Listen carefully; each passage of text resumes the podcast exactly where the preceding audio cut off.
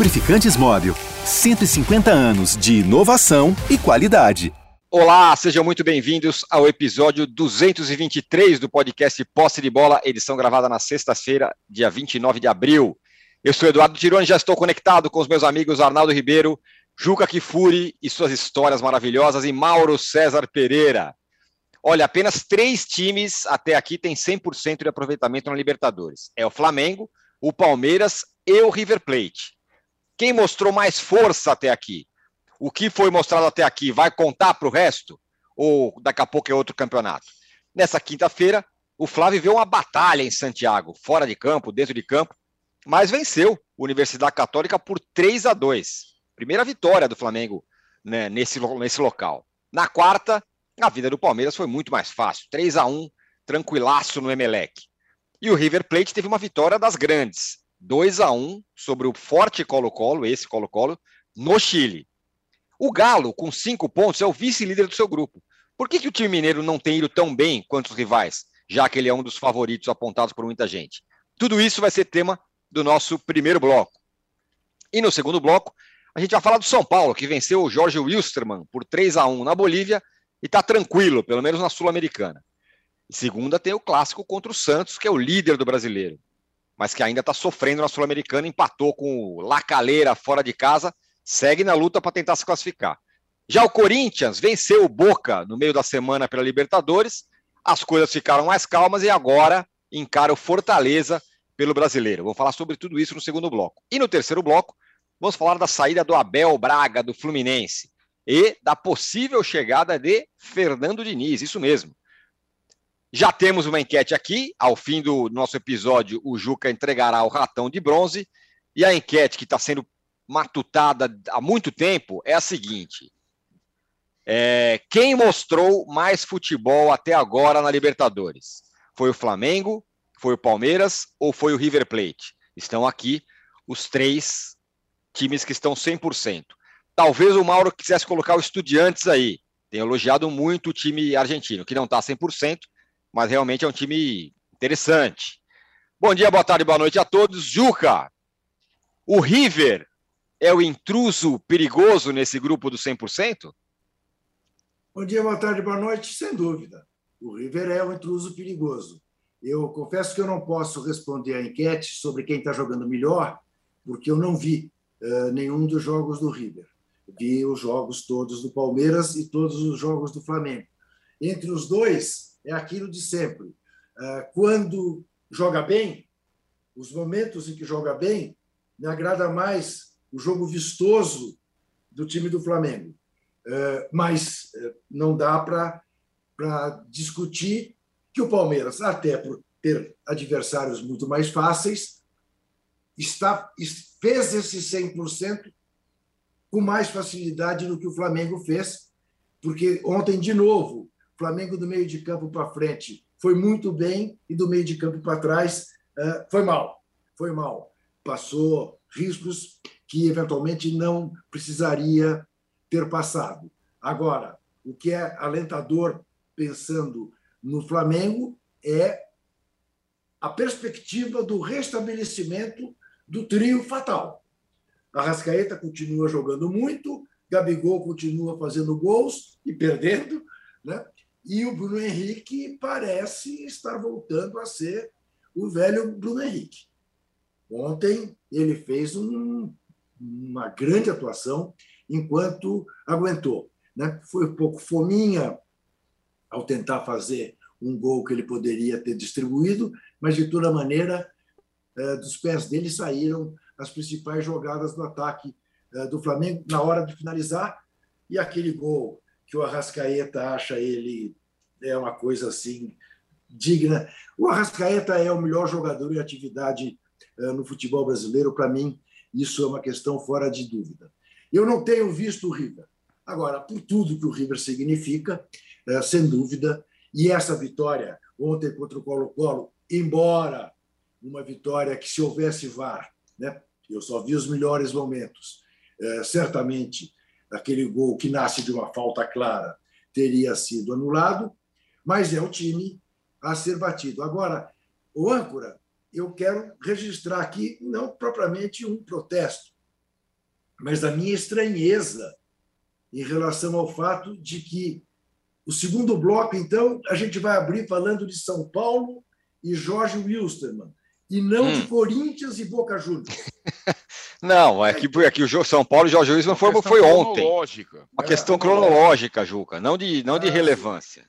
Ah, muito bem. Então, pode, Entendeu? segue o jogo. Segue o jogo, pessoal. Teremos muito tempo para o Corinthians, a verdade é essa. É sim. É, Aliás, olha, né, Tironi, teve Oi. resultado do grupo do Corinthians ontem importante. O último resultado. Eu vi. É verdade, 2 a 2 tava, é, tá, não, não, não, foi um bom resultado para o Corinthians, hein?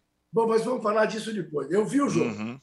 Eu, eu, é. eu, tinha que, eu tinha que fazer meu comentário da manhã na CBN. Né? Eu, na verdade, também estava vendo o terceiro jogo do, de basquete eh, dos playoffs da NBA e fiquei vendo Jorge Wilstermann e Deportivo Cali. Foi dos ready. melhores, foi dos melhores, piores jogos que eu já vi na minha vida. É, é isso. Foi. Foi, foi tipo. Tempo, uma peladaça. Uma, lá e cá, lá e cá, lá e cá o tempo todo. Que jogo maluco, que jogo maluco. Emocionante. Foi tipo Havaí Goiás também, foi desse, desse tipo. Jogo Esse ruim, é bom. É. É, ó, nós estamos já com mil votos na enquete, em contrapartida com apenas 600 likes. Aí fica realmente complicado. Vamos pelo menos ter o mesmo número de likes do que o número de, de votos na enquete. O Mauro, é o copo meio cheio ou é o copo meio vazio? Porque a, as análises, as conversas e os comentários do jogo do Flamengo ontem foi: pô, ganhou, o Flamengo ganhou pela primeira vez lá, não é fácil, foi uma batalha e tal. Esse, o trio tá voltando a jogar pra caramba. Do, parte, o setor ofensivo do Flamengo tá voltando ao seu bom momento. Daí, e aí o copo cheio. O copo vazio é o Arão não dá, o Isla não dá, o Paulo Souza mudou tudo errado. Qual é o, a medida da, da análise, Mauro? Depende de quem faz a análise. Se quem faz a análise é amigo de técnico brasileiro, preocupado em detonar trabalho de técnico estrangeiro, você tem que dar um belo desconto, né? Tem que dar um belo desconto. Ainda mais com o Abel Braga sendo pedindo demissão mais uma vez, o que causa uma comoção entre determinados personagens aí do microfone esportivo brasileiro, digamos assim. É, então você vê que é uma análise muito contaminada. A má vontade com o Paulo Souza é evidente, partindo de alguns setores. Inclusive de setores como, por exemplo, quem faz uma pergunta numa coletiva uma pergunta sobre um aspecto tático do jogo. Esse, a pergunta ela não tem o menor cabimento, o técnico didaticamente explica, depois a mesma pessoa vai na rede social e fala que o técnico bagunçou o time, como se ela tivesse conhecimento e capacidade de fazer uma análise sobre, sobre, sobre o que acontece no jogo de futebol. Não tem, claramente não tem. Isso ficou é, é claro. Eu estou falando de influenciadores. É, então, não todos, claro, não todos. Então, depende muito de quem faz a análise. Né? Depende muito de quem faz a análise. É, eu acho que nenhum técnico brasileiro é, desses estrangeiros foi tão sacaneado, esculachado e perseguido como acontece com Paulo Souza. Por quê? Alguns pela obsessão pelo Jorge Jesus, outros porque querem minar o trabalho do cara antes que ele possa fazer, antes de, de que haja um, o risco dele fazer sucesso. Isso não é bom para os técnicos brasileiros. Então, a confraria dos amigos aí, né, é, é movidos a bebidas específicas ou não, é, acabam se, né, eles vão se ajudando, né? De alguma maneira. É, eu acho o seguinte: ontem é evidente que o Flamengo teve vários problemas, né? É, especialmente do lado direito, que, ali, que é um, um, caso seríssimo. Entre Rodinei e Isla, o melhor é sempre o que não está jogando. Né? É, isso é muito claro. E ontem, o lado do Isla, assim, ele desestabiliza completamente o sistema defensivo, porque ele não consegue ganhar uma jogada. Todas as jogadas entram pelo seu setor. E isso é, gera até um efeito dominó, porque aí o Arão sai na cobertura e aí o Pablo já tem que corrigir ali o espaço que, que sobra às costas do seu companheiro de zaga. E, enfim, é uma, é uma, confusão infernal. A Católica praticamente só atacava daquele lado. Né? Até acho curioso que muita gente fala: ah, o Isla vai, quando for pendurar a chuteira, vai jogar no Chile. Será que alguém vai querer contratar lá no Chile depois da atuação de ontem, que eles viram tão de perto, né? É, é um horror, uma coisa medonha. Aí, no banco tem o Rodinei, então faz o quê? Né? Não tem o que fazer. O Mateuzinho, que é jovem e, e, e vinha jogando melhor, está machucado. Oito machucados. Oito. O departamento médico do Flamengo parece o Maracanã dos bons tempos, aquele que via, entupido de gente. Fica cheio. Não tem o Fabrício Bruno, não tem o Rodrigo Caio. Ontem o Davi Luiz saiu por uma questão pessoal, foi liberado, também não pôde jogar. É, não tem o Ayrton Lucas, que ainda não estreou. Não tem o próprio Mateuzinho. não tem o Matheus França, que é o garoto da base que ele vinha lançando, que joga do meio para frente, seria opção ontem. Não tem o Vitinho, também seria opção é, é, é, é para uma situação como essa. Está faltando um aí. São oito caras. E eram dez, que tinha o Pablo, que há duas semanas, uma semana e meia, pôde estrear, né? e o Bruno Henrique voltou ontem. Né? É, e aí entra uma outra questão. A quantidade de pessoas que analisam o jogo na rede social depois do jogo e durante o jogo. Né? Como se os jogadores não cansassem, como se nós não tivéssemos toda essa temporada. Gente, estamos na metade da fase de grupos da Libertadores, no começo da Copa do Brasil, ainda vai começar para times como o Flamengo, que estão na Libertadores, vai começar a Copa do Brasil, e foram até agora, e o Flamengo tem um jogo adiantado como o Palmeiras, né? Então, na verdade, foram três rodadas do Brasileiro de 38, o Flamengo Palmeiras quatro. Mas aí tem um jogo da Copa do Brasil, então dá no mesmo, né? A fazer, porque os outros times já jogaram pela Copa do Brasil. Tudo isso vai ser disputado em seis meses e pouco, porque a Copa do Mundo ela, ela começa no dia 21 de novembro. Então, é óbvio que os jogadores que normalmente já se desgastam, nessa temporada vai ser pior. Aí ontem tinha coisas do tipo, ah, ele tirou o Arrascaeta. É, talvez os caras imaginem que o Arrascaeta é, sei lá, o único super-herói do futebol brasileiro é o Hulk. O Hulk é um super-herói. Né? O Arrascaeta é um ser humano. Ele vai cansar, ele não vai aguentar jogar o jogo inteiro. O Everton claro. Ribeiro também não. E o Flamengo ali perdia o meio campo naquela altura do jogo e ele botou em campo todos os jogadores que ele podia contar.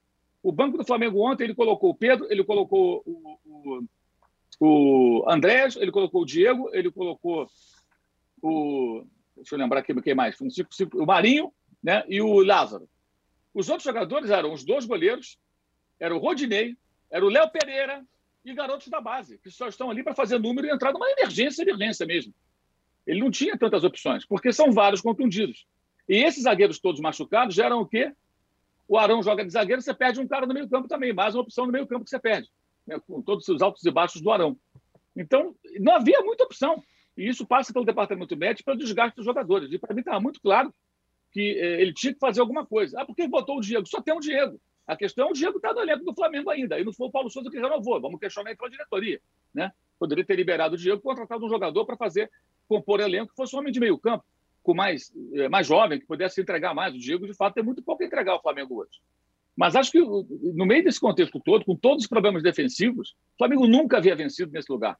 Nunca tinha vencido lá. O clima super tenso. Não sei se vocês viram as imagens. Teve racismo, pedrada, gente com a cabeça cortada. É, foi uma, um jogo de Libertadores à moda antiga. Anos 60, 70, 80 no máximo. Foi um, uma atmosfera muito diferente. É, a Católica vive uma crise técnica, mas o time tetracampeão do Chile. Os jogadores do time tetracampeão estão lá em sua maioria. E se mobilizaram para esse jogo como uma decisão, porque era um jogo decisivo para o time chileno. Tinha que vencer o jogo né, é, é para tentar ali brigar pela segunda vaga, partindo do princípio que o Flamengo deve ser o primeiro com o Talheres. Então, é, é, não foi um jogo fácil, foi um jogo guerreado, um jogo brigado contra uma equipe que vive uma crise técnica, trocou de técnica, está com técnico interino. Eu acho que jogou ali tudo que podia e, gente, é muita prepotência de brasileiro achar que Libertadores vai ser sempre moleza. Alguns times são fracos. Palmeiras está pegando carne assada. O Flamengo pegou uma carne assada na primeira rodada, aquele esporte em cristal horroroso, nem torcida tinha no estádio. E foi uma partida medonha aquela, de fato. Agora, é, não dá para achar que vai chegar no Chile, onde nunca venceu, e vai meter uma goleada dos caras. Não é assim. Até porque o time do Flamengo não está nesse estágio técnico. Talvez chegue lá na frente, né, durante a temporada. O que também é muito, é muito difícil de prever, porque os times todos estão vivendo. Você vê, o Palmeiras perdeu para o Ceará. O Palmeiras empatou, quase perdeu para o Goiás. O River Plate perdeu para o Talheres, com muitas reservas em campo, mas perdeu para o Talheres. O River Plate empatou domingo em casa com 70 mil pessoas, 72 mil pessoas do Monumental de Nunes, o Atlético de Tucumã, que é um dos piores times da Argentina no momento. Empatou um a um. O River Plate completo, do senhor Galhardo, que é um grande técnico. Por quê? Porque todo mundo está jogando, e os times brasileiros mais ainda, num ritmo absolutamente maluco. E os jogadores, gente, cansam. Aí eu acho incrível como é que alguém tem a coragem de dizer assim: não, eu acho que dava para o Bruno Henrique ficar mais um pouco. Olha, pelo que eu estou vendo, o Arrasca podia ficar mais um pouquinho. Com base em quê, gente? Você... Então o técnico é maluco? Ele vai tirar o Arrascaeta porque ele quer. Não, ele está tirando porque já percebe o desgaste, porque antes do jogo já sabe que o jogador muitas vezes não tem condições de fazer mais do que 60, 65 minutos não quer arrebentar o jogador para o próximo jogo. Eu mesmo, antes do jogo ontem, achava meio arriscado colocar o Bruno Henrique de saída, porque ele estava vindo de uma inatividade. E ele acertou, o cara deu os dois passos para gol. Aliás, o Bruno Henrique deu quatro assistências seguidas nessa Copa Libertadores: duas contra o Talheres, dois gols do Everton Ribeiro e duas ontem para o Gabigol.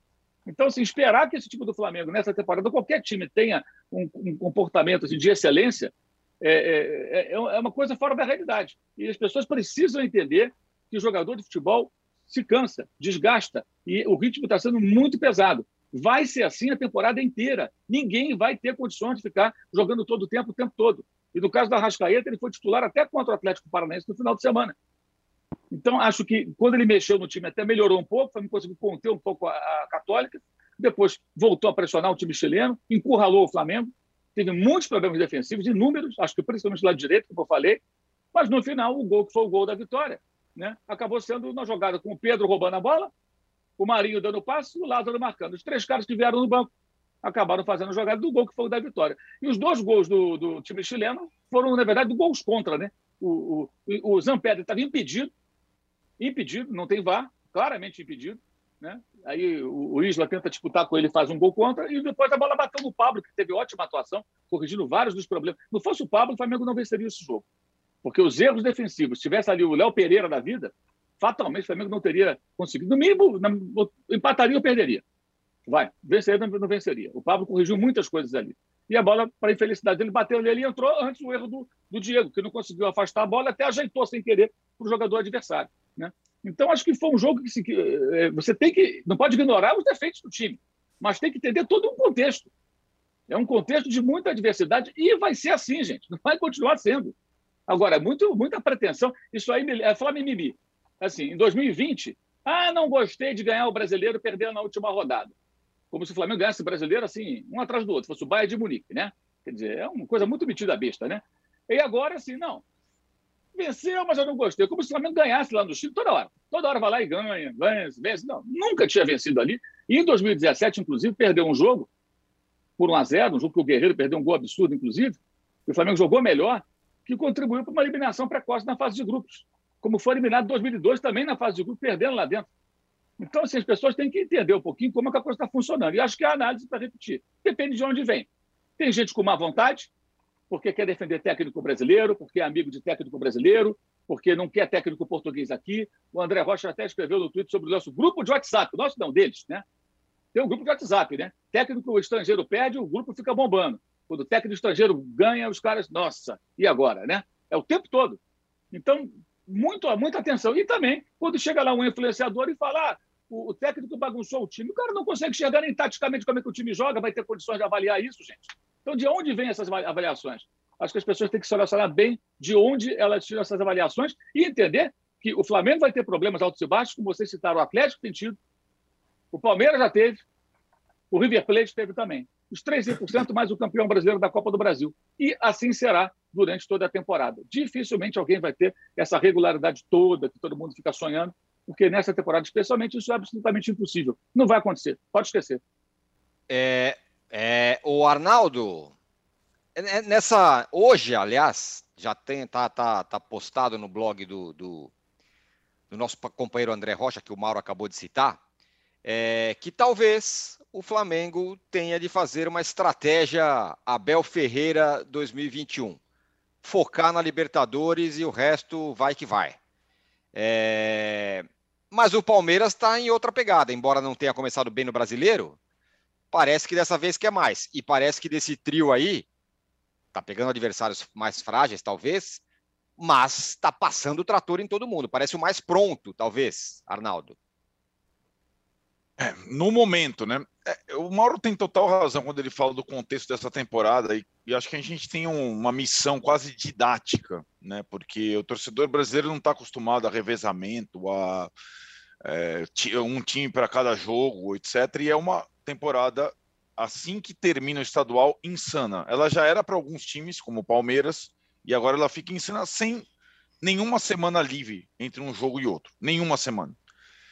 É, se você peneirar os times da América do Sul, é, sobretudo os brasileiros, nessa sequência, até que não tem tanta surpresa assim nessa altura da Libertadores, do Brasileiro, da Copa do Brasil. Tá tudo mais ou menos previsível. E vou te contar, nós vamos chegar lá no final do podcast para falar da saída do Abel, o outro, o Braga do Fluminense.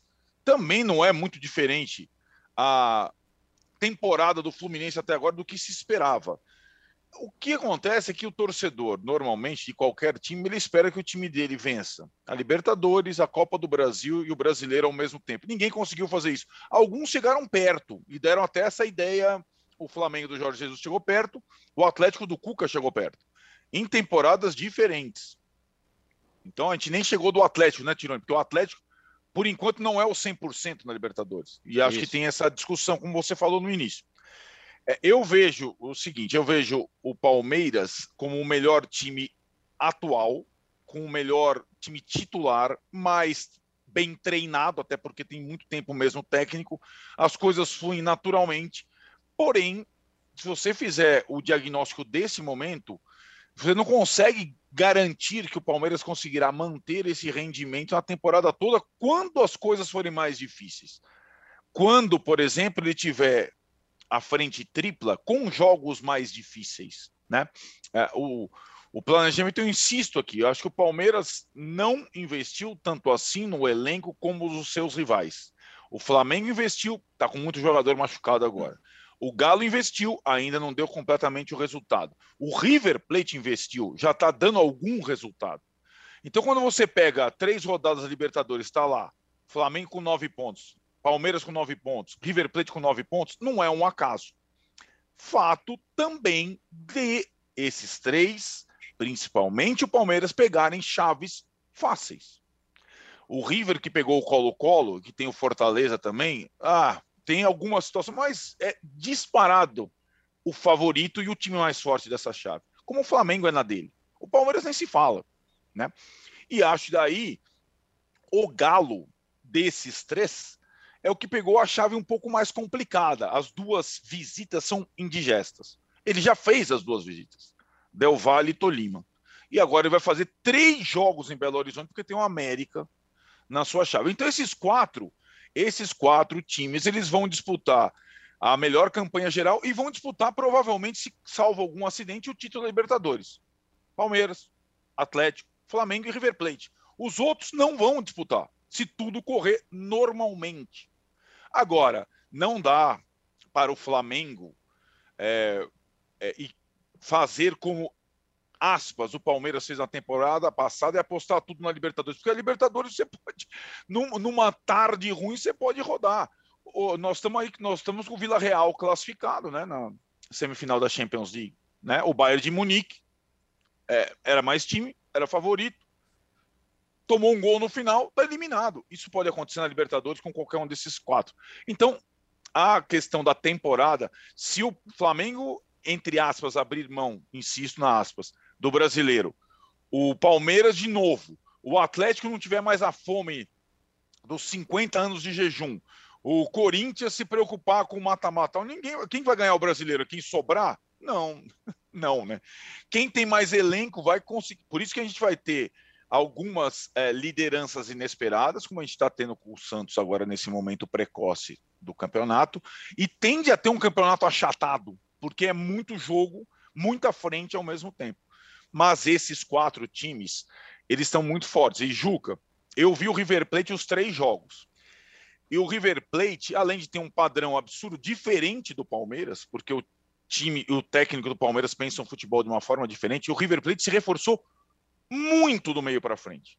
Muito. Talvez seja o time, em relação à temporada passada, que mais se fortaleceu e investiu do meio para frente. E acho que o River Plate, na hora do vamos ver, e depois de muito título brasileiro na Libertadores, ele é tão candidato quando ele era há três anos. E acho que o River Plate pode melar a festa brasileira, sim, até porque o calendário argentino é um pouco melhor do que o brasileiro. Até porque o argentino não joga na data FIFA até porque o argentino não cede jogador para a seleção argentina muitas vezes, quase todo mundo de fora. Então, o, a tendência nessa carnificina física é o River Plate, na hora da onça beber água, ter mais força do que os times brasileiros. Técnica ele já tem. Tem um monte de jogador. Quem não tiver no Brasil 30 jogadores, 30, em condição de uso e de revezamento não aguenta essa temporada. E é por isso que eu acho que o Palmeiras precisa se reforçar, o Flamengo recuperar seus jogadores e o Atlético usar de uma forma mais é, estratégica o seu elenco substancioso. E o torcedor tem que aprender, não tem jeito, que em 2022 é a temporada do rodízio. Quem não fizer rodízio, morre. Simplesmente isso. Ô, Juca, é, o Flamengo tem muito jogador machucado, então, portanto, não dá para fazer esse revezamento é, perfeitamente. Até o, o, o, nosso companheiro André Rocha falou que capaz de priorizar. O Palmeiras tem um elenco mais curto, e aí eu até falo, isso é uma é uma é um desejo do Abel. Ele não fica pedindo jogador, ele reclama do calendário, ele quer trabalhar com 25 caras, 24, sei lá. No caso do Atlético, ele tem tudo. Ele tem um elenco grande e bom, mas por enquanto não está 100%. É, eu estou com a sensação que o Galo está um pouco de salto alto. O Galo tem saído. Uh, nem tem saído bem, porque lá no Paraná, contra o Atlético Paranaense, não saiu bem no primeiro tempo, mas fez o gol logo no começo do segundo e sossegou. Tem feito assim: ele sai na frente e para, tenta administrar, e aí tem sido surpreendido. Eu acho que há uma certa, um certo salto alto no time do Galo uh, que vai precisar ser ajustado. Porque, mal ou bem, você tem razão, o Atlético não está 100%, mas permanece invicto. Aliás, vem de uma longa invencibilidade né, na Libertadores, porque ano passado foi eliminado invicto, mas não tem jogado o futebol que a gente espera. Não jogou contra o América, não será fácil o jogo contra o América no Horto, porque o América parece uh, que encara o Atlético uh, com mais uh, dignidade do que encara os times que vêm de fora. Essa derrota para o Tolima foi realmente deplorável sob todos os pontos de vista, né? a começar pelo fato que a torcida do América não vai sequer ao Horto. Né? Isso me irrita profundamente. Diferentemente da torcida do Fortaleza, que tem feito uma festa em cada jogo no Castelão, a torcida do América uh, não, não, não, não vai aos jogos uh, do próprio time. Mas o Galo, o, do, do trio brasileiro favorito, eu não diria que o Galo é a decepção, mas não está agradando. Não está agradando está jogando um futebol muito abaixo do que pode, porque tem elenco, né? tem, tem todas as condições de estar disputando uma Libertadores melhor. Agora, eu quero dizer em relação ao Palmeiras que tudo isso que vocês disseram, principalmente o Arnaldo, é a pura verdade. Agora, o Palmeiras deu uma sorte tão grande em relação aos adversários da fase de grupo que o Palmeiras está podendo ter semanas inteiras. Sim, também acho. E isso, isso faz toda a diferença. Médio, né? né? Mas, porque, é. mas tem que levar os caras. Leva o Gustavo não, é- Gomes, leva o Go, Rony. Sim, mas, não, por enquanto... Mas, mas, mas, nem todos levou, né? Nessa nem todos, viagem. mas seis dos não, pois é. onze. Eu, né? eu sei. Agora, com esses próximos jogos, dá para levar ninguém, se quiser. Isso. Juazeirense ou sei lá quem é Bolívia. Isso. É, quer dizer, o Palmeiras está podendo fazer uma administração neste rodízio? Ora, se a gente acostumou até com rodízio de pizza, que o de carne estava posto, depois veio de pizza. É, né? Exato. O torcedor vai ter que acostumar. Tem que acostumar. E, né? e eu acho, acho, Arnaldo, que não é apenas em função desta temporada. É a tendência é, do futebol mundial. Né? Uhum. De você não ter mais o time que você sabe decore salteado. Uhum. Né? É, qual é o time titular do Chelsea? Qual é o time não, titular não do Manchester City? Qual é, é. Entendeu? Né? É, Sim. Vareia, né? Como uhum. dizer. Vareia. Vareia. Vareia. Então, é, eu acho isso. Acho que nós vamos ter, nesse aspecto, uma temporada muito interessante e cheia de altos e baixos. Ó, a nossa enquete aqui, que está falando justamente de quem está 100%, a pergunta é: quem mostrou mais futebol até agora na Libertadores? Muito bem bolada essa enquete, né? Muito bem é... bolada, é impressionante. Flamengo, 23%. Palmeiras, disparado, 63%. River Plate, 14%. Eu estava discutindo com o Rubens, o nosso grande produtor, é... que ele falou: pô, se a gente colocasse o Estudiantes? Falei: não, mas o Estudiantes não está 100%. Mas é que é um time que está aí mostrando alguma coisa. Quem vem alertando sobre isso bastante é o Mauro. Rapidamente, Mauro, para fechar esse bloco, esse time do Estudiantes é chatinho, né? É, primeiro é um clube quatro vezes campeão da Libertadores. Isso, né? isso. Então tem história. É, é um time que está bem no futebol argentino, é um time bem consistente.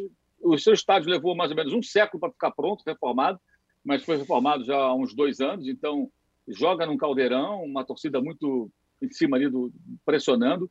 É, eu acho que é um time que vai vai dar bastante trabalho. É, é uma equipe que acho que vai comer e correr por fora aí. Pouca gente vai prestar atenção, mas deve dar bastante trabalho, não deve ser fácil, não. Até porque a tendência é esse time conseguir evoluir um pouco mais no decorrer aí do, do da temporada, né?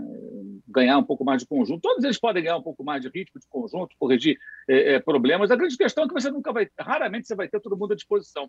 E quando tiver jogadores à disposição, muitas vezes você vai ter que ficar administrando.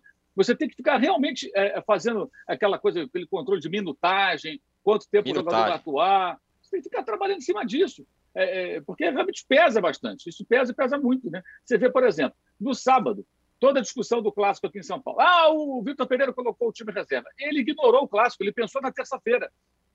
Acho até que exagerou um pouco. Mas o raciocínio frio não estava errado. O jogo de terça era mais importante. Porque ele podia ser, ficar virtualmente eliminado se ele perdesse para o Boca Juniors. Então ele priorizou o jogo de terça-feira. Ah, mas o Abel colocou o time principal, claro, deve pegar uma carne assada. O Emelec é o pior Emelec dos últimos anos. Que time ruim do Emelec. E o Abel sabia disso. Então o que ele pensou? Vou ganhar do meu rival, vou com tudo. E na, na, na quarta-feira lá eu ponho o time reserva. Ele botou meio time reserva. E no final, ele tinha os reservas dos reservas em campo. Tranquilo, tranquilo. Sorte de um, azar do outro. Pegou uma chave mais difícil, outro pegou a chave mais fácil. Então, tudo isso tem que entrar na, na, na tal da análise. Você tem que analisar todo o contexto.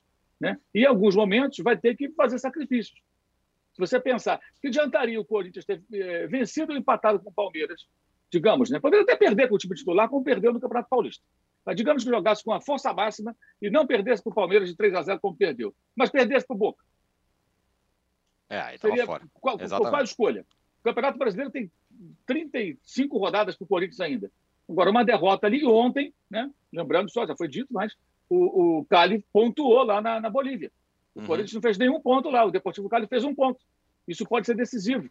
Né? E seria muito pesado se o Corinthians tivesse perdido o jogo ou empatado com o Boca atuando em seus domínios. Então, essas escolhas terão que ser feitas, algumas muito difíceis. Eu só não concordo com essa história de um dos três aí abandonar o brasileiro. Acho que isso é muito conveniente. Aí é o, é. É o, é o modo é Renato Gaúcho. É o modo Renato Gaúcho que eu, pelo menos, sempre critiquei. O Grêmio tinha bala, tinha time para brigar por título, mas é cômodo. Ah, eu estou brigando no mata-mata, aqui não dá, claro, porque é muito. Eu concordo totalmente com o André Rocha quando ele fala: mobilização para mata-mata é uma coisa. Você tem um jogo, passa duas semanas jogando pontos corridos, aí volta o mata-mata, aí você vai lá e bota a pilha nos caras. É hoje, todo mundo contra nós, vamos lá. E vai levando, vai passando. Né, com um gol fora de casa, perdendo por 1 a 0 para depois recuperar em casa, dando o seu jeito. Vai levando, vai levando. Você vai avançando. Pontos corridos é concentração o tempo todo. Toda rodada, toda semana tem jogo, em casa, fora, viagem, tudo, e tem que estar ali motivado o tempo todo, que todos os jogos valem três pontos. É muito mais difícil para a comissão técnica, mas muito mais difícil. Então é, é muito cômodo para um técnico tendo um elenco forte, jogadores bons. Ah, não, abandonei aqui porque estava difícil. Ah, pelo amor de Deus. Eu acho um absurdo até como é que tem dirigente que engole essa. Entendeu? E, qual a garantia que você tem de que vai ganhar alguma coisa em um mata-mata que tudo pode acontecer? Vocês citaram o Vila Real, o Vila Real da vida aí te elimina. O Vila Real é. sul-americano. É, qual a garantia? Aí você está 18, 18 pontos do, do, do, do, campeão, como o Palmeiras ficou ano passado. O Palmeiras tem, tem time para ficar 18 pontos atrás do Atlético, mas como ganhou a Libertadores, isso não é discutido. Mas é, foi muito cômodo para o Abel abandonar o campeonato, cômodo para o Renato Gaúcho, inclusive do Flamengo. Né? No final, ele meio que estava jogando as fichas todas também na Libertadores. O brasileiro já estava ali, né, perdendo ponto e tudo, achar, se eu ganhar a Libertadores, ninguém vai ligar para nada. Funcionava no Grêmio, funcionou no Grêmio em dado momento, só que para ele tudo deu errado. Eu acho que esse é um outro ponto também importante. E como disse o Arnaldo, ele vai deixar o quê? O brasileiro vai ficar para o Cuiabá vai ganhar. Ninguém quer, todo mundo ficar perdendo. É Cuiabá campeão brasileiro. Né? É, é. Todo respeito ao Cuiabá. Não é assim, né? Faça-me um favor, né? Muito bem, fechamos aqui o primeiro bloco do podcast Posse de Bola 223. Vocês podem nos dar likes, viu? Estamos aqui com muitos votos e razoáveis número de likes. O Juca tá ali já on fire com, com o pedido de likes. O Felipe do Santos Silva fala: o Palmeiras é sempre um time muito sortudo. Ano passado deu a sorte de pegar a Católica nas oitavas, da mesa que ontem fez jogo duro com o Flamengo. É... A gente volta já em um minuto. Há mais de 150 anos, os lubrificantes Móbil acompanham a evolução dos motores, trazendo tecnologia e inovação para veículos de todo o mundo. Uma tradição que se renova a cada dia, garantindo a liderança no desenvolvimento de produtos de alta performance. Conheça a tecnologia móvel para o seu motor durar mais. Se tem movimento, tem móvel. Estamos de volta para o segundo bloco do podcast Posse de Bola 223. Eu quero fazer uma menção honrosa aqui ao Alexandre, que todo santa dia que tem posse de bola, ele manda uma mensagem apenas falando Miguel Ángel Ramírez, como a gente gosta de falar. Muito obrigado, muito obrigado, Alexandre. Ramon ah, Dias. Por que não Ramon Dias? Ramon Dias Ramon também, Dias. também, é nosso. O Arnaldo, São Paulo 3, aliás, Jorge Wilstermann 1, Aliás, por falar em time ruim, hein? Jorge Nossa. Wilstermann 1, São Paulo 3. Foi ruim, mas foi bom? É, na verdade, assim, né? Você analisar a atuação coletiva e individual na altitude é sempre uma, uma cilada, né? Porque alguns jogadores reagem normalmente, outros jogadores não conseguem desempenhar, e aquele, aquela parte do, do segundo tempo foi mais ou menos o que aconteceu em Del Valle e Atlético, quando o Atlético começa bem, aí vai administrando, toma o gol nesse segundo tempo, aí a partir dos 15, 20 minutos do segundo tempo tem aquela, aquela pane geral do oxigênio. O Atlético enfrentou o adversário 10 vezes melhor que o São Paulo, 10 vezes não, 50 vezes melhor que o São Paulo, e o São Paulo, curiosamente, jogou a melhor, é, o melhor período da sua partida nessa parte do, da falta de ar, da parte final do jogo, porque o adversário era muito fraco. Então, na Sul-Americana, também uma chave baba, como a do Palmeiras na Libertadores, mas com viagens longas e tudo mais, o São Paulo fez o trivial, assim como o Palmeiras fez os nove pontos. Chave fácil na Sul-Americana, chave fácil na Libertadores. E encaminhou a sua classificação, com aquela diferença, né, Tironi, que é importante. Sul-Americana só classifica um. Libertadores classificam dois. Então, as contas são um pouco diferentes. Né? Então, é, o, o, São Paulo ainda tem que fazer alguns pontos, mas vai jogar duas partidas no Morumbi e uma só fora para confirmar a sua classificação. 100% na Sul-Americana só estão São Paulo e Ceará. E Ceará, uma boa surpresa, ainda está no grupo do Independente. O Ceará ainda vai brigar com o Independente, o São Paulo acho que não vai brigar com ninguém.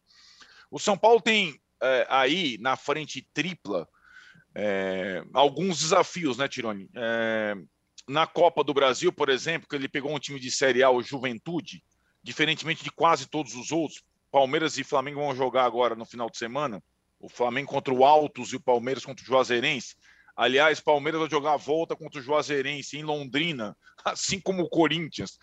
Os caras pegam Portuguesa Carioca e joga em Londrina. Juazeirense joga em Londrina, mando do Juazeirense. É, é, é aquilo. Então não precisa nem ter sorteio, faz jogo único só. Acho que já é mais fácil, né? O São Paulo vai jogar com o Juventude na volta, sem o Morumbi. Eu critico tanto essa coisa do Allianz Parque. Né? No show. Tem show no Morumbi de vez em quando. O Mauro vai, eu vou. Os shows do Morumbi a gente vai, eu e o Mauro. Metallica, Iron Maiden, é show grande. Juca não vai. Juca não vai, não. É, é, show grandão. Só que aí você fica sem jogar pelo menos uma partida. E o São Paulo não vai jogar uma partida no Morumbi. Sabe qual? A do Juventude, jogo da volta da Copa do Brasil. Vai ser lá em Barueri, né? Então, assim, tem, tem, essa, tem esses desafios pela frente. De qualquer forma, falando sobre esses últimos jogos, não jogo apenas, foram quatro partidas fora de casa na sequência. Tem o clássico Santos na segunda e mais duas partidas fora de casa. Eu falava para vocês, de sete, seis fora, por circunstâncias da tabela. E onde o São Paulo ia muito mal como visitante. E dá para notar uma pequena evolução fora de casa. Contra o Flamengo foi um desastre, a despeito da qualidade do time do Flamengo. Contra o Juventude foi um desastre, a despeito da qualidade do time do Juventude. Contra o Bragantino, acho que foi bom. E contra o, o Wilstermann, foi ok, é como você falou. É, ganhou na altitude sem passar grandes sustos, só alguns, é, e, e encaminhou sua classificação. Aí não dá para comparar o São Paulo com os times do primeiro bloco do nosso programa e do futebol nacional. O Flamengo, o Atlético, o Palmeiras, o River Plate. Porém, o São Paulo tem um elenco hoje para três competições. E pensou nisso antes de começar a temporada. O São Paulo hoje tem, como o Juca falou, o São Paulo hoje tem 20, 21, tudo no mesmo nível. Então dá para fazer revezamento sem grandes alterações. Essa é uma virtude do time nessa temporada. Né? Agora, para ganhar alguma coisa, a um desses três torneios, sobretudo o que me parece o acessível, que é a Sul-Americana, ainda vai ter tanta coisa. Sul-Americana é o torneio mais aleatório do mundo. Depende do adversário, da viagem, quem vem, quando vai e tal. Então tem muita coisa ainda pelo caminho. Ó, oh, Juca, você, você deveria... Tava... Fala. Não, não, você deveria, para fazer justiça ao São Paulo, completar a frase de uma maneira diferente. Diga. Hum. Foi muito mal com o Flamengo, a despeito da qualidade do time do Flamengo, foi mal com o Juventude, a despeito da qualidade do time do Juventude, e foi bem em Bragança, apesar da qualidade do time do. ou mesmo com a qualidade do time do Bragantino. Sim, porque, sim. Porque, porque é realmente o jogo em Bragança, o São Paulo deu um, um ânimo jogo. o seu torcedor. Foi um, Foi um bom, bom, jogo. jogo. É. Foi um bom jogo. Ô, Juca, bom, você sim, falou que a gente não. Falou que a gente não ia falar do Corinthians. Corinthians é, sapecou 2x0 no Boca. Não ganhar, olê. Sapecou 2x0 no Boca com autoridade. É que esse resultado de ontem deu uma. Deu, não é complicou. O Corinthians consegue líder do seu grupo, mas vai precisar fazer algum ponto fora. E no pois brasileiro é. não dá para brincar, tem o Fortaleza. Essa é uma aritmética, é uma aritmética complicada, né? E eu fiquei na dúvida o tempo todo. Torcia para o terceiro gol é, do, do, do Always Ready, ou porque, bom, que o Always Ready faça os nove pontos em casa, ganhe dos outros como ganhou do Corinthians e deixa que o Corinthians resolve a sua vida com ele mesmo no último jogo. Ou fica, permanece líder e vai jogar o jogo que, enfim, tem dois jogos fora, né? em busca de um ponto ou de uma vitória. O Corinthians pode ganhar os dois jogos que vai fazer fora porque nenhum dos dois adversários, apesar da bomboneira, é, é de meter medo. Como futebol. Como futebol. Da mesma maneira que eu não me entusiasmo com o que aconteceu em Itaquera, que, aliás, diga-se de passagem, não corre esse risco de não receber o time para jogar futebol, porque ali construiu-se um estádio de futebol entendeu? Não é um palco de shows de é. música. Ninguém como... quer fazer é, show lá. Não é, essa, não é essa modinha aí que você... É, Mauro, real, real, realmente... Só tem, só tem uma... Só brincando, só é. tem uma, um negócio de, de, de, caminhões no final de ano, sabe? Isso, tipo, é, aquela, aquela corrida de caminhão, lá isso aí tem. Mas é que é para trocar o gramado. Aí a gente troca o gramado a cada ano. É, rapaz. Pela excelência. Juca, não aguento. Palácio de Mármore é, é um monumento ao futebol. Isso aí. Agora, o problema todo do Corinthians é claro que o torcedor tem todo o motivo para estar entusiasmado, ter ficado muito feliz e ficar bravo comigo. Né? Dizer, pô, mas que raio de corintiano que você é. Muitas ganha do Boca Juniors, faz o Boca Juniors virar freguês do Corinthians. Michael em noite de shake, dois gols e você está reclamando. O jogo foi muito ruim, gente. Não é que ele foi pouco ruim. Juro. O, o é que o você, jogo... é, não foi que você veio do contraste do City Real, não foi no mesmo é dia? É difícil.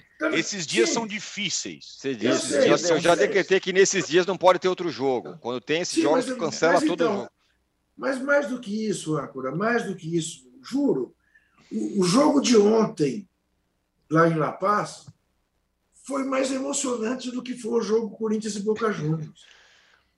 O jogo foi muito ruim, muito ruim. Uma sucessão de erros de passe.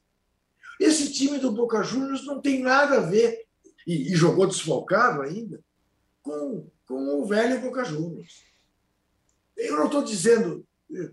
Eu não estou dizendo que o Corinthians vai chegar na bomboneira e vai golear o Boca Juniors. Não, Acho até que o Boca Juniors lá eh, segue favorito eh, pela qualidade do Corinthians, Mas o Corinthians pode perfeitamente ganhar na bomboneira, coisa que também nunca fez.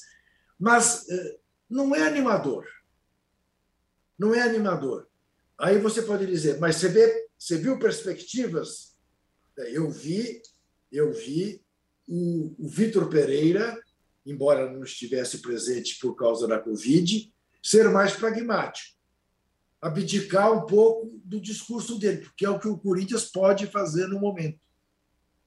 E, diferentemente de muita gente, até do que o Mauro falou, e muito mais do que da maneira como pensa o Arnaldo, eu acho que o erro do Vitor Pereira na partida contra o Palmeiras foi ainda ter tentado uma meia-boca, sem, sem trocadilho, com o Boca Juniors. É, você falava é. antes, sou testemunha, você falava Sim, antes. Eu, eu punha toda era... a molecada e dane-se. Mas é, é, eu, é uhum. eu falava antes, de fato, mas para o torcedor é aquela coisa, é difícil. Eu Você sei, foi frio. Eu sei, Arnaldo, mas a tendência seria perder com o time titular, como perdeu com o time misto, como é. perderia com o time da garotada. Hum. O jogo era na terça-feira com o Boca Juniors. E isso ele ganhou. Pragmaticamente. Ótimo. Aplausos. Ganhar do Boca Juniors nunca é pouca coisa. Mas, é, pé no chão.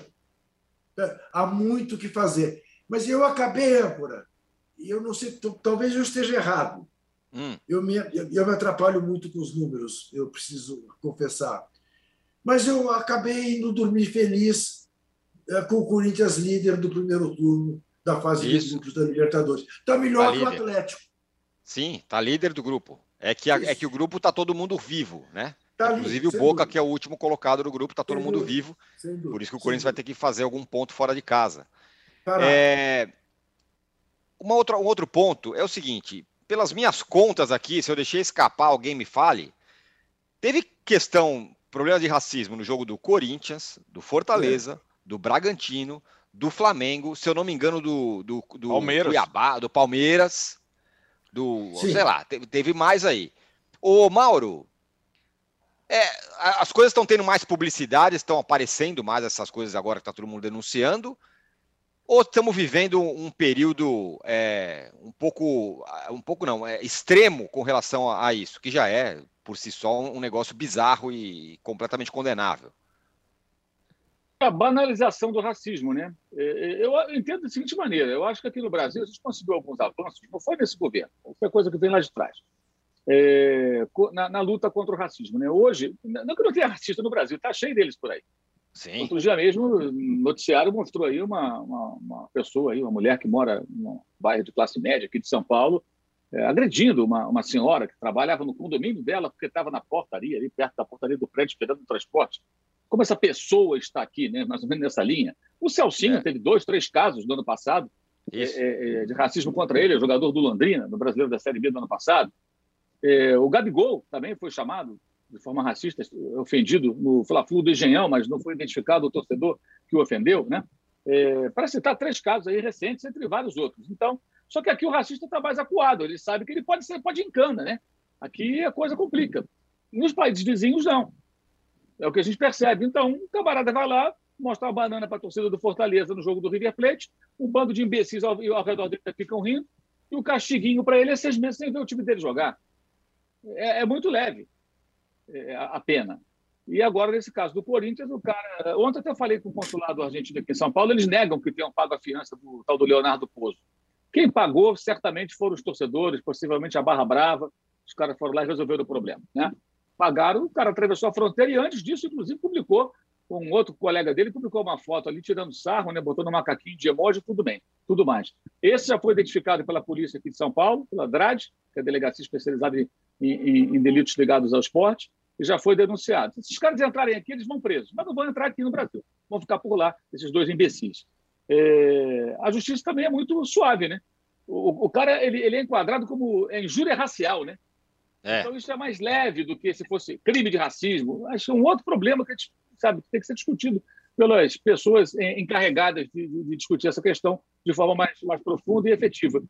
Agora, a Comebol não faz nada, gente. Comebol não, não ela finge que não está acontecendo. Ontem teve imitação de macaco, lá no, no, no estádio do, da Universidade Católica. Teve lá no eh, Chile, Chile, né? Aí teve no Equador, o jogo do Palmeiras contra o Emelec. Então, Equador, outro país. Na Argentina, teve no jogo do Red Bull Bragantino contra Estudiantes, em La Plata. Teve em Buenos Aires, nesse jogo que eu citei, River Plate contra Fortaleza. E também argentinos aqui é, é, no Brasil, no jogo entre Corinthians e Boca Juniors, antes de começar o jogo. É, aí a gente esbarra na xenofobia, que aí tem brasileiro que acha que também é legal rotular toda uma população de um outro país, todo mundo lá é racista. O cara afirma isso tranquilamente. Xenofobia é outro problema, né? que a gente aqui fecha os olhos também. Agora, ao mesmo tempo, até conversei isso com alguns colegas lá da Argentina, é, eu acho que esses países, especificamente a Argentina, né, com quem, os caras com quem eu conversei, as pessoas têm que começar também a fazer alguma coisa né, para mudar, né? Porque a imagem uhum. do argentino é. racista está se fortalecendo no Brasil. Uhum. Exatamente. Isso não é, é bom também para eles. Então, acho que eles também precisam se tocar para isso. Não dá para um babaca mostrar a banana para o torcedor do Fortaleza e pegar de castigo seis meses sem ver o River Plate jogar. E são 72 mil pessoas a cada jogo do River Plate, tudo sócio. Quem me garante que esse cara não vai dar um Miguel ali e não vai entrar no estádio ver o jogo do River Plate como se nada tivesse acontecido? Quem que vai acompanhar esse cara? Ele vai se apresentar na delegacia? Alguém vai monitorar esse elemento? Não é possível que não aconteça porcaria nenhuma. E esse outro babaca também. Né? Agora, o que vai acontecer aqui é que a, a Justiça Brasileira define uma pena, diplomaticamente isso vai ser enviado para a Justiça Argentina. Se o juiz na Argentina quiser fazer é, algo sério a respeito, ele pode pegar esse Leonardo Pozzo, esse outro imbecil aí da, da, da, foto no Instagram, e dar uma enquadrada nos dois e começar a mudar um pouco o curso da história. Porque as coisas mudaram, não, não é mais tolerado. Ah, que antigamente era assim, não, não é mais assim. Agora a Comebol não faz nada, gente. Ela não toma nenhuma atitude. Ela não, é não... Ela finge que não está acontecendo. Para ela, é a banalização é, é, do racismo. E ontem não foi só racismo. Ontem foi racismo, teve pedrada, teve criança ferida lá no Chile, teve um senhor também com a cabeça cortada, sinalizador atirado na direção dos torcedores brasileiros. Muita coisa aconteceu lá ontem também. E o que, que vai acontecer com a Católica? Vai ser punida e tal? Isso aí, acho que não vai acontecer nada, vai ficar tudo certo. Vamos que vamos. É, é, é assim segue. A Libertadores ela está ela, ela tá ainda presa ao passado, no que é de pior, mas metida besta. Né, querendo Isso. bancar de Champions League, o final é um jogo único. Não, nossa final é de Champions League, mas o, o conteúdo, o contexto isso. é de Libertadores do passado, no pior sentido eh, que isso possa representar. É verdade, perfeito. Muito bem, fechamos aqui o segundo bloco do podcast Posse de Bola número 223. Likes são sempre muito bem-vindos. Eu vou dar mais uma parcela da nossa enquete. Temos 4 mil votos e 3 mil likes. Podia dar uma, uma encostada aí. Quem mostrou mais futebol até agora na Libertadores? Foi o Flamengo, 23%. Foi o Palmeiras, 63%. Ou foi o River Plate, 14%. Colocamos estudiantes na jogada aí também. Time, time que está jogando bem. Fechamos então o segundo bloco. A gente volta já já para falar sobre a saída do Abel Braga do Fluminense, a possível chegada do Diniz o Juca está pedindo like e o Juca também entregará o troféu Ratão de Bronze da semana. Já voltamos. Eu e meu querido amigo Juca Kifuri vamos estar mais uma vez juntos em Nova Empreitada. Todas as terças-feiras, às três horas da tarde, José Trajano e eu estaremos aqui para discutir os fatos da semana. Já estivemos juntos no Cartão Verde, lá na Cultura, lá atrás, no Linha de Passe, também há algum tempo atrás, mas agora vamos estar no Cartão Vermelho e aqui no UOL. E com uma novidade, não vamos falar só de esporte temos liberdade completa para falar de música, de literatura, de política, do dia a dia, dos acontecimentos. E para darmos cartão vermelho, direto, sem amarelo, para todos os deslizes. Para quem sair fora da linha, segundo o nosso ponto de vista. Toda terça-feira, 3 horas da tarde, no canal UOL e nas principais plataformas de podcast.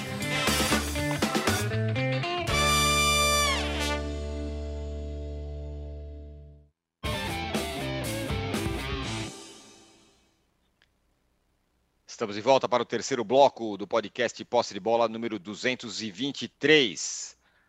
O Abel pediu boné no Fluminense, maus resultados, tal, depois da conquista do título carioca. É... E agora, um dos cotados, incrivelmente, é o Fernando Diniz. Juca, é... quando o Abel é, sai de um time e tal, a pergunta que todo mundo faz é: por que, que ele ainda não se aposentou? O cara que está com a vida ganha impressão que dá é que, o, que ele precisa do futebol, né? É, é muito difícil essa coisa, né? A gente não pode aposentar ninguém com a Sim. cabeça da gente, né? É o próprio profissional que há de, enfim, fazer a escolha dele. Eu sempre gosto de repetir a frase do Dr. Sócrates, né? Que dizia que ninguém larga o futebol, o futebol é que larga as pessoas, né? É, então, eu não vou. Eu já cometi uma vez esse erro. Já cometi diversos erros, mas cometi este especificamente em relação ao Romário. Dizia, por que, que o baixinho não para?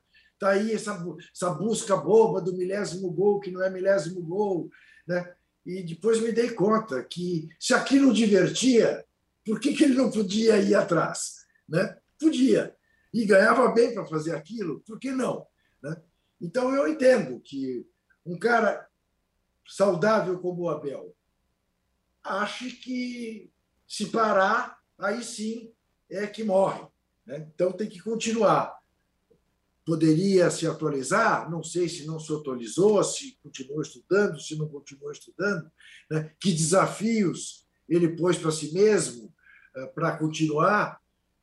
Mas, eh, enfim, eh, por todas as circunstâncias da vida do Abel, eu olho para ele sempre com essa dificuldade de fazer de fazer julgamentos, mas eu fico me perguntando por que é que aqui no Brasil a gente não consegue fazer com que certos profissionais que tiveram uma trajetória importante dentro do gramado se transformem em outro tipo de uhum. dirigente de futebol, de executivo de futebol, não necessariamente dentro do gramado, um pouco como Paulo Autuori fez né, eh, na vida dele.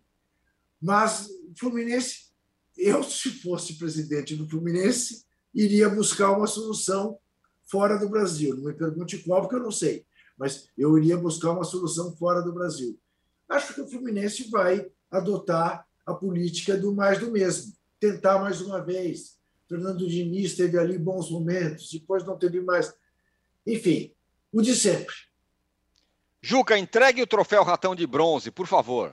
Então, o Ratão de Bronze não é para uma pessoa especificamente, é para isso tudo que a gente vinha falando, né? o Ratão de Bronze para os atos racistas. Lembrando o seguinte, né? que, de fato, as redes sociais trouxeram mais à tona gestos que são que acontecem há, há décadas e décadas a seleção brasileira ainda era amadora quando recusou-se a jogar na Argentina por causa dos macaquitos. É, duas décadas atrás, o jornal Olé é, deu uma manchete que vengam os macacos, e os dois profissionais responsáveis por isso, conheci ambos, conversei com ambos a esse respeito, reconhecem como a maior cagada da vida deles, dizem isso com todas as até hoje, como é o nome hoje, dele? Eu também conheço ele. Farinella. Léo Farinella, Farinella. Léo Farinella. É o diretor. Isso. Sim. E é um gozador. E... Sim, sim, é verdade. É isso mesmo. Isso. Uh, e lembro a vocês o seguinte, que não faz muito tempo, o presidente da Argentina, Roberto Fernandes, uhum. disse que os mexicanos vinham dos povos indígenas, os brasileiros da floresta, da selva, a palavra que ele usou, e os argentinos chegaram de barco da Europa. Na Argentina, e, e não se trata, o Mauro tem toda a razão de estigmatizar um povo, porque aqui no Brasil a gente tem o racismo estrutural igual tem em outras partes do mundo.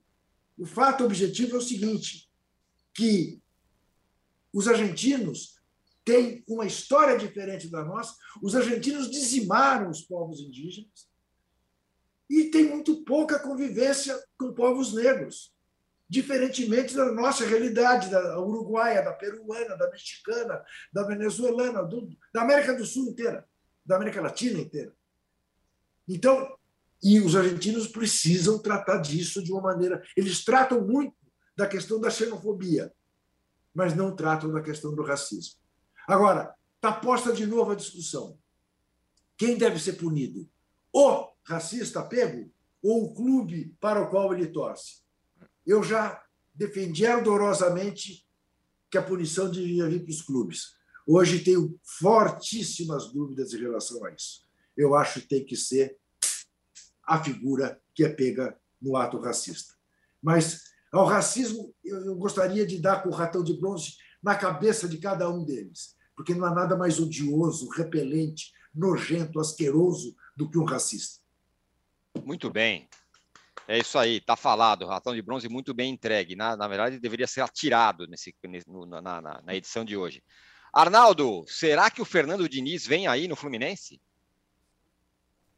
É, desconfio que não, viu, Tironi?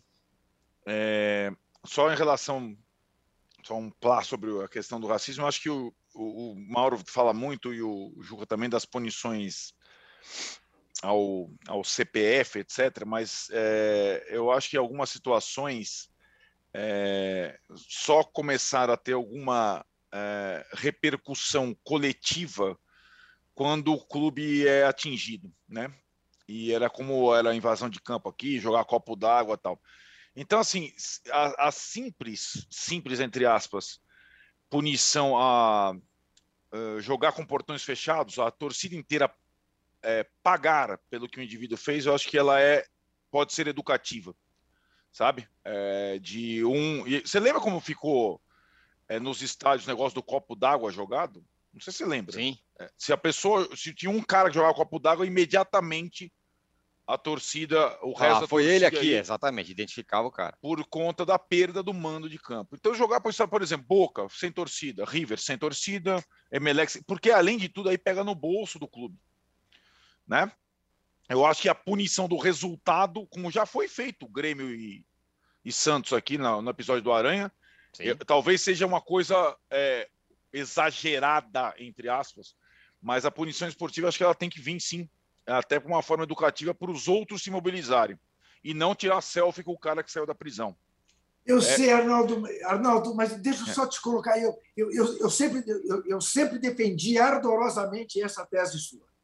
Tá? E, e é por isso que eu quero colocar isso para que nós todos pensemos. Imagine a seguinte situação, Arnaldo. Eu sou torcedor do River Plate. O Boca Juniors vem jogar aqui contra o Corinthians. Eu meto uma camisa no Boca Juniors, vou lá em Itaquera, faço ah, gestos. Ah, é, mas isso, isso pode acontecer.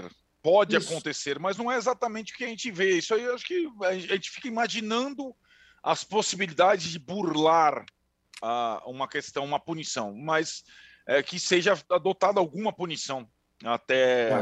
até ter essa possibilidade de burlar. Né? E acho que essa questão que a gente viveu aqui da invasão de campo, perda de mando, teve dois anos em que qualquer pessoa que fazia alguma coisa contra o sinalizador ou o copo d'água tal era repreendido imediatamente pelos que estavam ao redor. Isso funcionou um tempo. Enfim, sobre o Fluminense, eu acho que Fernando Diniz não seria uma alternativa boa para um time que vai jogar frente tripla sem tempo para treinar, porque o, o, o, o, digamos a virtude principal do Fernando Diniz é treinar, repetir, é, é, simular jogadas, etc. Ele não tem tempo para treinar essa temporada no futebol brasileiro, é jogo e jogo, e acho que o Fernando Diniz não é bom de jogo e jogo já mostrou isso algumas vezes, não é bom de resultado, não é trabalho, é trabalho imediato, não é trabalho a médio prazo que o Fluminense precisa. E acho que em relação ao Abelão, a questão não surpreende se profissionais com é, de outra geração, como o, o homônimo Abel Ferreira, estão surtando com a temporada de futebol, é óbvio que seria na hora que o Fluminense e o Abel escolheram para essa temporada o que viria por aí, é só estudar. Não dá para aguentar, entre aspas. O Abel até poderia ser, como alguns jogadores do Fluminense estão sendo, o Fred não está sendo assim. Olha, nós vamos trazer o Abel para iniciar a temporada, é, comandar o time no estadual e um auxiliar, pode ser até um Marcão mesmo, vai acompanhá-lo e depois vai, vai herdar o resto da temporada, porque simplesmente o cara não suporta é, não suporta, é, não suporta em todos os aspectos. É, emocionais, físicos e, de, e profissionais, de, de, de, tirar coelhos da cartola, de se envolver, de buscar alternativas. E aquilo que o Fluminense viveu, o título estadual com o Flamengo, e aí eu divirjo um pouco do Mauro em relação a expectativas, porque eu acho que fora os três, fora os três é, hoje poderosos do futebol brasileiro, talvez os outros em termos de conquista, só tem os torneios regionais ou estaduais para sonhar com alguma taça. Então, acho que para o Fluminense foi importante para o torcedor do Fluminense. O torcedor do Fluminense entrou numa situação que ele achava que ele ia ser campeão da Libertadores, líder do Brasileiro, é, ou líder do grupo da Sul-Americana, que é o mais difícil entre os brasileiros. Compara o grupo do Fluminense com o grupo do São Paulo e do Ceará. Não tem, não tem é, o, o grupo do Fluminense tem dois times chatos, fortes, chatos. E não, não, em termos de resultado, não, nada me estranhou no Fluminense nesse ano. O que me surpreendeu foi o título estadual. A eliminação na pré-Libertadores para o Olímpia não me surpreendeu. O início do, do brasileiro irregular, vitória aqui, empate ali, não me surpreendeu. E a campanha na Sul-Americana, que o Fred, que é o ídolo maior, perde um pênalti aos 50 do segundo tempo, que poderia classificar, botar o time em chance de classificação, também não me surpreende. E aí é uma questão de você prever o que você quer para a temporada. E o Abel acho que não era o cara para essa temporada, para uma temporada louca dessa. Não era. Simplesmente não era. Talvez num outro cargo, como disse o Juca. Né? O Abel até falou na questão do, do Murici, da função do Murici, talvez numa situação dessa, do Murici no São Paulo, não como treinador de futebol. Muito bem, é, caminhando aqui para o final do posse de bola, mas eu queria ouvir o Mauro. Mauro, expectativas ajustadas com relação ao Fluminense, o que, que vai ser daqui para frente? Precisa ter técnico, precisa saber o que vai querer daqui para frente. O estadual já ficou para trás. Bem, isso, essa, esse fracasso do Abel Braga não surpreende ninguém, né? O Campeonato Carioca é ilusão, né? Foi legal ali, ganharam do Flamengo, os tricolores ficaram felizes e tal, mas é, o que o Fluminense queria para a temporada? Ganhar o estadual? Não, ele queria mais. Já foi eliminado da Libertadores, campanha é fraca no brasileiro, é fraca na Sul-Americana. É, em suma, o Fluminense é, teve um momento de alegria muito, muito rápido. Agora, acreditar que o Abel Braga fazer um grande trabalho, eu acho que o cara que, o cara que contrata o Abel Braga precisa rever os seus conceitos no futebol. Estamos em 2022. E aí é o presidente do Fluminense, Mário Bittencourt, que centraliza os poderes, o, o poder né, no clube, toma as decisões. Eu acho que ele não é pessoa que tenha conhecimento de futebol para isso, não demonstra ser. É, aí se especula até nomes totalmente antagônicos, né? Diniz e Anderson Moreira, estilos totalmente diferentes. É, o Fluminense tem que ter um outro modelo de gestão do futebol. Acho que vai além do técnico, sabe? Acima do técnico, alguém ali que realmente entenda do assunto e possa fazer alguma coisa adiante. É, o Abel Braga é um ex-técnico, apenas isso. Já teve lá o seu momento, seus momentos de glória. É, e o último trabalho dele, que foi de, foi herdar um time montado pelo Eduardo Cudê e brigar pelo título brasileiro. Vou repetir: um time do Inter montado pelo Eduardo Cudê, que foi embora para o Celta da Espanha e que com ele seguiu ali um bom trabalho, de fato, e brigou pelo título brasileiro. Agora, qual o último time que o Abel Braga montou? Que ele fez jogar? Ele pegou ali e arrumou a casa. Pode pegar Cruzeiro, Vasco, Flamengo, Fluminense, os últimos trabalhos. Todos foram ruins, porque os conceitos dele não se aplicam ao futebol de hoje. Passou, já era. Só uma coisinha rápida. Eu também é, é, sou favorável sempre à punição ao indivíduo. Eu estava aqui pensando essa questão do racismo. A Comebol, ela lida também com uma situação que em cada país, né, a legislação é diferente com relação ao racismo, né? Então ela, ela não tem como uniformizar. De que maneira ela poderia criar uma, uma punição para quem cometer esse tipo de delito, independentemente de a legislação em cada nação ser mais ou menos rigorosa uhum. com relação ao racismo? Uhum.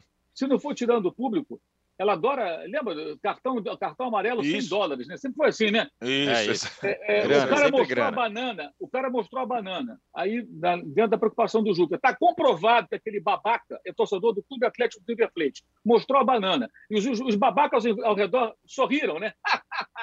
um milhão de dólares de multa. Pronto. Isso. Um é. milhão de dólares. Isso. E esse dinheiro vai reverter para o Mil dólares para cada sorriso dado. É, um milhão de dólares. Reincidência, dois milhões de dólares. Terceira vez, três milhões de dólares. Vai pagar. E o dinheiro vai para o clube adversário. O Fortaleza sairia com um milhão de dólares. A renda, ou parte da renda, iria, ou toda ela, talvez, para o Fortaleza. É, é, uma maneira também, sabe, de bater no bolso, porque aí que vai acontecer? O dirigente vai ficar, cacete, olha, olha o que essa banana me custou. Uma banana de um milhão de dólares. Aí, é mesmo que o presidente do clube seja um racista cretino, quando bater no bolso, ele vai falar: peraí, não, tem que mudar isso aqui. Aí ele vai querer castigar esse torcedor, aí ele vai Perfeito. querer fazer campanha contra racismo, porque é outra é maneira isso, também, é bater no bolso. Já que eles gostam tanto de falar em dólar, põe lá, um milhão de dólares. Mostrou a banana, o outro idiota ontem lá da Católica, né? Fazendo aquele gesto de macaco. Um milhão de dólares. Está comprovado, é torcedor da Católica, é chileno, está na torcida da Católica, é, é, foi identificado, fulano de tal. É isso. Talvez seja uma maneira de você realmente. Agora, a Comebol não está preocupada não está preocupada. E eu acho também que a imprensa internacional dos países vizinhos não dá a ênfase que deveria. É, hum. é muito suave. É muito suave. Eu questionei vários colegas argentinos nesses últimos dias falei com vários deles por, por WhatsApp, falei, vocês têm obrigação de bater nessa tecla. Vocês estão cada vez mais com fama de um país racista. Mesmo, ah, mas eu não sou. Vai virar. Na visão dos brasileiros, vai virar. Perfeito. E está dando, é dando, tá, dando munição para a xenofobia. Porque aí o cara que. Especialmente num país como o nosso, onde se propaga a ideia de que ganhar da Argentina é melhor, porque não sei o quê, que eles são todos assim e tudo mais. E aí, sabe o que acontece? A gente pode até andar casas para trás, achando que nós não temos racismo e também é, é, alimentando a xenofobia. Agora, eu acho que o Comebol poderia talvez pensar numa coisa assim: pune, pune pelo bolso. Um milhãozinho de Perfeito. dólares, está quanto dólar? Está cinco alguma coisa, né? Imagina, 5 bilhões de reais. A renda, uhum. a renda do, do Monumental não deve ter dado 5 milhões no jogo do River Plate. Imagina a renda inteira e mais um pouco indo para Fortaleza, por conta é daquele isso. babaca com a banana. Seria um negócio bem interessante também. Ótima ideia. Muito bem. Fechamos aqui o podcast Posse de Bola 223. Aliás, muito bom episódio, viu? Muito legal. Bons debates. Às 11 horas, para quem está acompanhando aqui o nosso podcast ao vivo no YouTube, às 11 horas no canal UOL tem a estreia da nova temporada do Botequim da Tereza, com a participação de nada menos do que Jorge Aragão. E às três da tarde tem a live do Danilo e do Vitor Guedes, do Danilo Lavieri e do Vitor Guedes. A gente volta na segunda-feira. Tchau!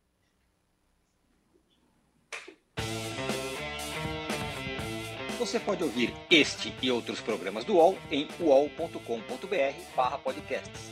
Posse de bola tem pauta e edição de Arnaldo Ribeiro e Eduardo Tironi.